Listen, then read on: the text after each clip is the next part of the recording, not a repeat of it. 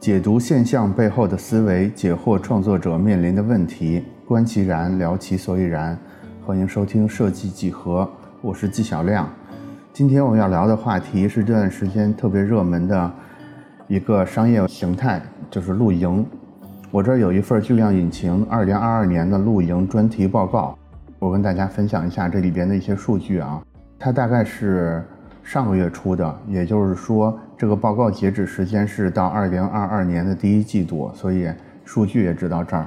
这个报告里说啊，截止到二零二一年的时候，国内的旅游总人数达到了三十二点四六亿人次。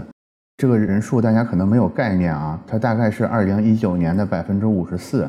大家都知道，就是从二零年开始有疫情的影响嘛，但是到二一年的时候，基本上。这种旅游人数已经恢复到了疫情前的大概一半这个水平，然后时间来到二零二二年之后呢，第一季度的时候，他们做了一个调查，就是所有居民想出去旅游的意愿达到了百分之八十五点三二，也是百分之八十五以上的人都是想出去旅游的。但是大家也知道，在二二年其实疫情的影响仍然也没有过去，所以呢。大家想出行的这种想法就受到了很多的限制，在这种背景之下，就催生出了我们今天要聊的这个露营的新的旅游形式。同样是来自巨量引擎的报告啊，在抖音上面，露营相关的视频播放量增速非常的快，就是二零二二年的第一季度对比二零二一年的第一季度，就是露营相关视频的播放增长达到了百分之一百二十八，也就是翻了一番还多。然后呢，对露营感兴趣的用户甚至在呈现一个逐月递增的趋势。这有一个对比数据是二二年五一假期对比二一年的十一假期，对露营感兴趣的人数，它的增长达到了百分之七十，也就是说，基本上短短的半年的时间，对露营感兴趣的人数大概增长了接近一倍这种程度。那在露营这种新兴的旅行形式的背后呢，我觉得一方面。肯定是得益于短视频等等这些露营相关内容提供者跟相关内容的一个大爆发，就是为什么我们找到的是巨量引擎的这个报告，也是这个原因。另一方面呢，我总是觉得露营这种新的商业机会吧，其实也给我们的设计师们提供了很多潜在的机会。所以呢，我们就就着这个话题，我们找到了知名的设计师陈进涛。嗯，为什么找到陈进涛呢？是因为我平时跟他比较熟悉啊，所以在我的观察里边，他是一个大概在一九年，也就是在露营这个事情热起来之前，就已经开始每个周末就经常会去露营，甚至会一家人去展开一些很长途的这种完全不订酒店的这种露营的一个人，而且呢，他还有一个在露营方向的一个比较知名的 IP。所以我感觉他对露营这件事儿可能会有更丰富的体感，更有更多可以跟设计相关的话题跟我们分享。所以我们就请到了陈进涛。我觉得我们可以从他的讲述里边，一方面去感受一下露营这件事儿独特的魅力是什么，另一方面可以借助他的故事，找到我们设计师在露营这次风口里边的一种独特的生态位置吧。下面我们就开始今天的对谈。大家好，我是陈进涛，现在还是设计师的角色吧，也是站酷的老朋友了。大家比较知名的应该是赤完社这个名字。对，赤完社这个名字。那现在呢，我的角色应该是列书这个 IP 的一个创始人，现在主要在做列书的 IP。然后呢，他为什么今天小亮叫我过来去聊露营呢？因为他这个 IP 是基于。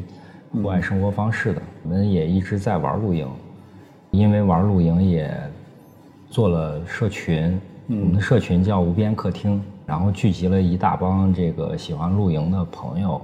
那我们最早的一批这个成员都是设计师，因为在没有脱离设计师这个圈子的时候，其实还是在跟一帮设计师在玩。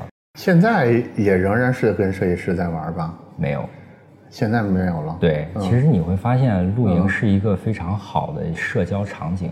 对，是的。对，所以我在露营的过程中遇的就认识了很多这个各行各业的人，非常有趣。对，然后我也觉得没有想到啊，就是在你四十岁的时候，还能通过一件事儿，通过一个比较喜欢的一个事儿，认识这么多比较简单的朋友。对他们不会说是哎有一些利益呀，然后跟你去认识，不是这样。然后因为是在荒野认识的。对，在荒野也不是荒野吧，就是在户外吧，在户外认识，然后大家有共同的爱好这样。所以露营我觉得有意思。露营这个事儿吧，其实我觉得大概三四，可能都不止三四年前，我就有注意到有一些设计师就开始玩了。嗯嗯。那个时候你都没有开始玩。对。我就开始注意到有设计师朋友，他们就每到周末就会发在荒野里边，然后在搭帐篷的照片。你开始玩这个事儿大概是几年前？也是三四年前，三四年前的样子。一开始为什么就突然就想玩露营了？露营其实不是我们户外生活的一个目的。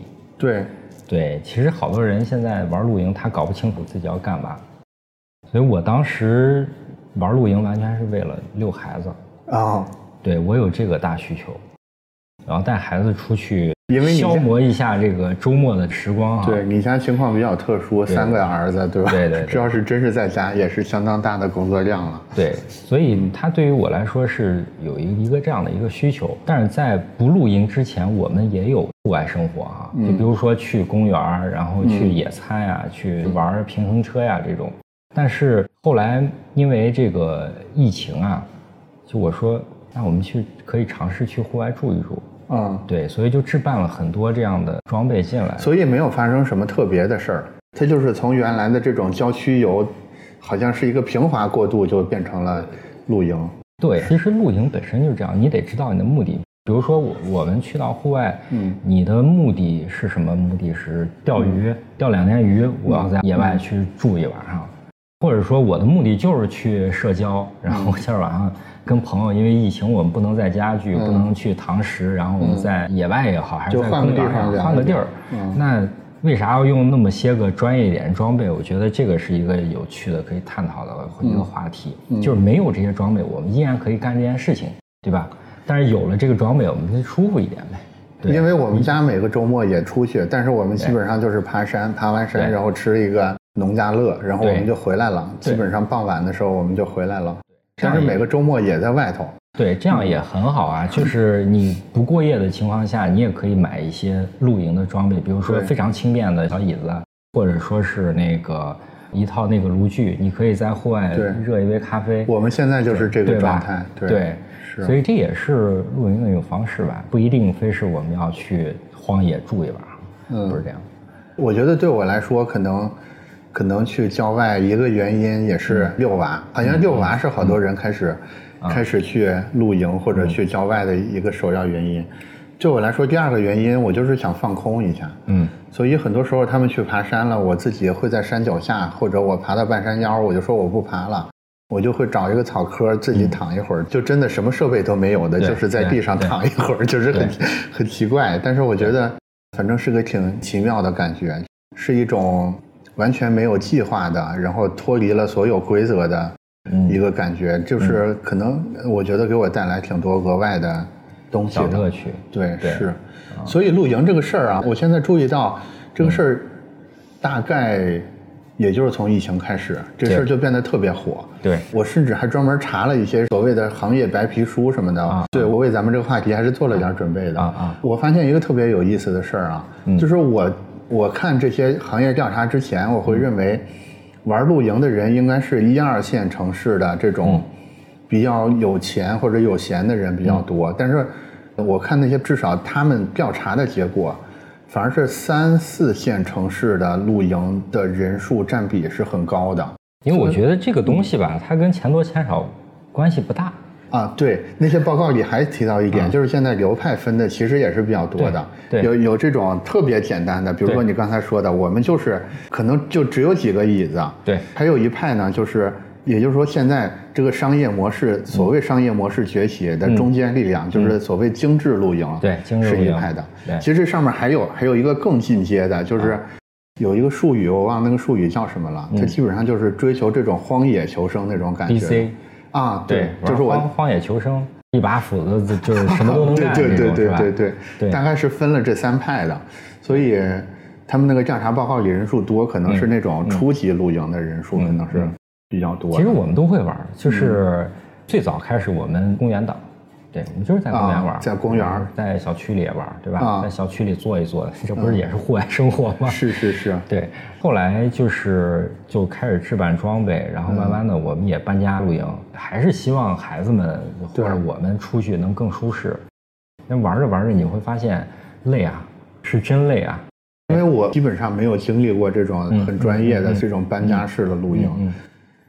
所以真的会很累，对吧？很累，很累。啊，对，大家看到的就很漂亮，然后就很多装备啊，然后又，尤其是设计师吧，设计师玩这个，你得你得搞调性啊，还有有些强迫症，对，跟那个装修家里边一样。然后，而且你玩一段时间你就疲惫，然后就视觉疲劳，然后你要换，啊，对吧？对，坑挺深的。这种，你像我们那个男孩儿，然后有些喜欢军品啊，然后玩这种东西。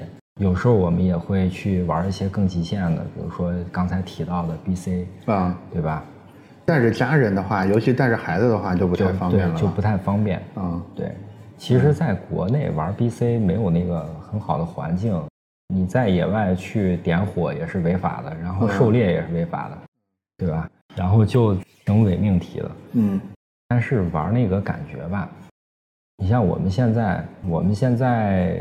其实又回归用带更少的东西，然后去到户外解决最基本的就 OK 了。就等于是，呃，多多少少有那种用用经验来弥补所谓的装备不足的这个这个方式，对吧？当然，装备越多肯定是越舒适。嗯，就看你出去追求的是啥。你要追求舒服，你要非要在户外追求舒服，反正帐篷。再怎么牛逼也没有在家里睡着舒服，啊！对，我想起来了，我们去过中粮的某一个很商业化的营地，就是它，它甚至那个那个帐篷下面是铺了木地板的，然后上面搭的帐篷的那种。对，确实，就即使是那样，而且都接好电、接好水，旁边可能走。二三十米就有它的餐厅，嗯，就即使那样，确实也没有办法跟一个普普通通的，哪怕是农家院这种的体验，可能都是都要差一点的，因为它毕竟它是一个临时性的设施。但我觉得露营的魅力在于啥呢？在于你旁边还有，就说到在营地里边露营这事儿哈，因为我们也组织过很多活动，然后带着社群的人。你会体会到那种非常久违的邻里关系哦，这个是我觉得在营地里露营最好玩的一件事情。比如说我们细讲讲这个邻里关系。对，因为你看我们在搭建帐篷的时候，可能你你搬家露营你一人也搞不定，这个时候，哦，旁边人可能会来帮助你，对吧？你也可能会去帮助别人，然后呢，一来二去。晚上又住一块儿是吧？嗯，也离你也不远。然后晚上呢，做做饭呀，互相互相送一送，然后晚上喝喝酒，这样的话很自然的会认识很多新的朋友。所以他就真的很有那种部落的感觉。对，对，我觉得这是在营地里边露营的一个魅力吧。然后其实我们家啊，就拿我们家来说，我们现在。我们玩露营以后，其实每年还会规划一次比较长途的，嗯，然后可能出去个十几二十天这种，然后一路路过去，露露一晚上，住一晚上酒店，这样的话，我觉得，所以事先是要做很多功课，比如说我都计划好我在什么地方，我们没有，就赶上哪是哪，赶上哪是哪，就是我们前年的时候是，我们单车开到漠河。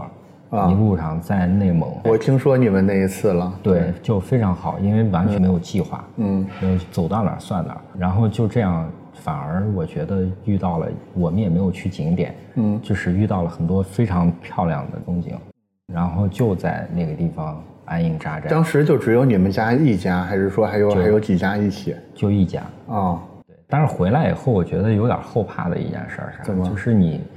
就是我们有时候走的那路啊，没信号，嗯，然后如果出任何状况，就就撂那儿了，嗯，对，是。然后到去年的时候，我们就是三辆车一块儿，然后我们又去青海，体验在那个雪山露营。今年马上也要出去了，今年本来是计划要去川西那边，或者说是去沙漠里边。你们这个难度就逐渐就提高上来了。对，但是慢慢的会有朋友一块加入进来一块玩。其实有的朋友他们也会更专业一点，比如说他们有之前去过类似的地方，或者他们有这种卫星电话之类的这种更好的、更专业的设备等等之类的。其实这种玩法呢，我觉得露营也不是目的，对，其实是为了让你在去你的目的地的过程中，你可以看到你住酒店看不到的一些风景吧，就是还没有被商业化的。景象对，但是同样也是非常好的。我我觉得很多人都去过内蒙哈啊，但是大多数人都是去一些景区啊，但是我们就会选择哎，看到那边很漂亮，我们跟牧民住一晚上，嗯，就搭在他们的蒙古包旁边这么玩。其实他们也很诧异，他们说没人来这儿玩过，因为我们这儿不是个景区，然后也提供不了什么嗯娱乐的东西，所以这个景色就真的。会接近景区还是其实没完全没有景区，就是自然村。不是，我就说，嗯嗯，呃，比如说你们去草原上去的这个地方，你认为这个景色的水平，它比这种已经做成景区的那些地方景色的水平是差不多，嗯，还是其实它是要略差一点，还是它会比那个景区更好？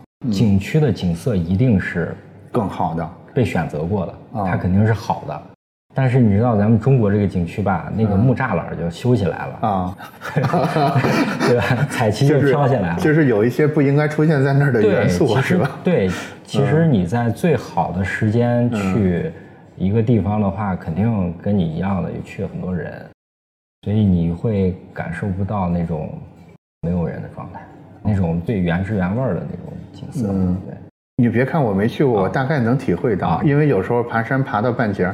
因为我们爬的也都是野山，对，是野山。然后他们走了之后，我自己躺在那个野山草坑里的时候，你说那个草坑有啥景色，有什么好的？但是有时候还确实是，就是那种野味儿本身，嗯，能带来很大的这个体验的加成。我感觉啊，有时候你会看到说，这个景色其实特别平常，但。它甚至在你家旁边的公园就有这种景色，但是唯一不同的就是你没有那个氛围。对，因为周围总是有汽车喇叭的声音，有人在路过，你脑子里在想着我待会儿要有个什么工作，我今天又挣了多少钱。但是你在山上，周围一个人都没有的，只有风声的时候，嗯，你看着那个同样是一个树叶在那沙沙的响，那个感觉就不太一样。对，哎，我们去年去青海，嗯，就唯一去了一个景区，就是那个盐湖。跑挺远了，要不进不去，对吧？对，其实盐湖在青海有很多，对，但是我们觉得它既然是景区，它肯定很屌。啊，感觉怎么样？进去以后你就发现被毁掉了，就整个被毁掉了。啊，就是当地他们开发的时候要在里边坐过山车，啊，然后要在这这个需求是谁提出来的呢？不是，他会认为我收了这么多钱，我应该给大家来点给大家来点东西。在湖上，你没有任何一个角落你能拍到完整的一面湖，就是他在上面搞点小风车，搞点那个小装饰什么的。他认为其实人家是好意，他会觉得我需要让让游客时刻都感觉到我们景区是用了心了，下功夫了，对我们干活了。对对对。但其实有更多更好的就没有开发的地方，当然这种就比较嗯极限了。嗯，比较硬核的这种，你可以去到更远的地方或者更艰苦的地方，你肯定会看到，嗯，景区没有的景色。我观察到一个现象啊，就好像露营这个事儿，它跟钓鱼多少有点像。嗯，它像的地方就在于它只存在两种人，嗯，一种是从来没露营过的，啊，一种就是我恨不得，就就巴不得天天就就是去露营的，就跟钓鱼特别像。就要不然我就是从来没钓过鱼，要不然我就恨不得每个半夜我都想出去钓鱼。对，所以这个独特的魅力就是是这样的啊，就是假如说它只是一个，只是一种兴趣的话，嗯，说不定咱们今天也不会聊这个话题。嗯嗯。今天今天为什么单独说，还是想聊一下这个话题？是感觉这个事儿它好像已经成为一个风口，或者成为一个新的小产业了。对，所以咱们还是。